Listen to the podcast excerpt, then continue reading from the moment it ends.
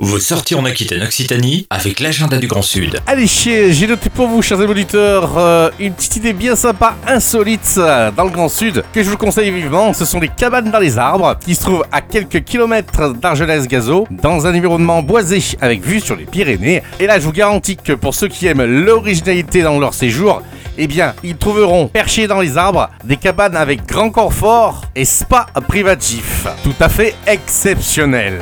Trois cabanes perchées avec spa privatif donc, et chacune possédant un lit en 140 et deux à 4 lits en 90, ainsi que salle de douche et WC. Le petit plus, évidemment, la possibilité d'avoir le dîner servi à la cabane. Pas mal, non?